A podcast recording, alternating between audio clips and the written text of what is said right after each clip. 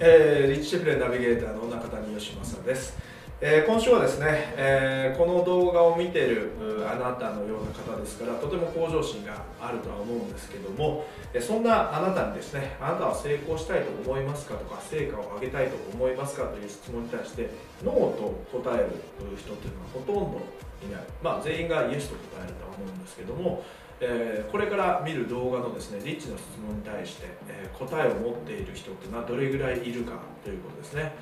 えー、そういったリッチの質問に過去僕は答えることもできない時期があったんですがあそれを答えるような形にすればですね、えどんどん、え自分の中の成果っていうのが見えてくるということですね、えそういった視点でですね、え見てもらえれば非常に面白いのではないかと思います。それではどうぞ。こんにちはリッチ・シェフレンです。今日はあなたにより良い考え方をもたらすとても貴重なヒントをお教えしましょう。この考え方を取り入れることであなたは日々着実に目標に向かって仕事を進めることができるでしょう。明確な思考をするために重要なポイントはあなたがどのように物事を判断するか定義するかをはっきりとさせておくことです。驚くべきことにあなたの成功の定義は何ですかという質問を投げかけてみると多くの起業家はその答えに窮するのです。なぜなら彼らはそんなことを考えたこともないからです。起業家としての仕事の定義は何ですか？やあなたにとって高い生産性とは何ですか？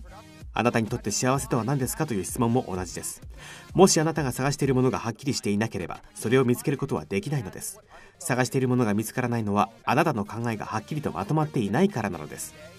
私が今日強く進める方法とは目標に対してはっきりとした定義をすることなのです。あなたの成功の定義とは何ですか？あなたが思う生産性の高い人はどんな日ですか？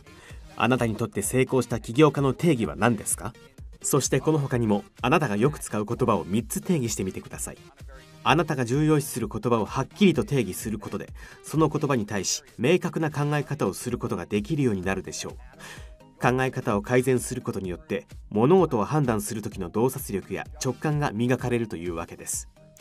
これが今日のヒントです。大きな利益とその向こう側へリッチ・シェフレンでした。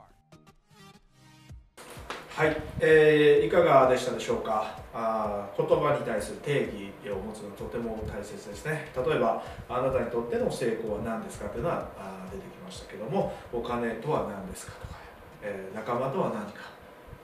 家族とは何か愛とは何かとかですね、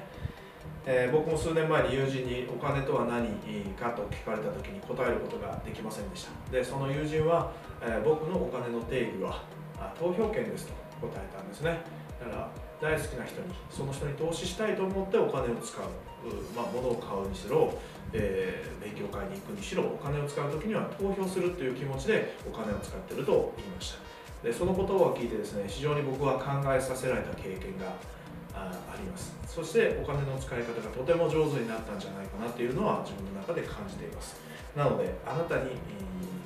あなたのですね持っている言葉に定義を持ってですねこれからどんどんどんどん実行していくとですねより具体的な成果を出すことができると思います。それではまた。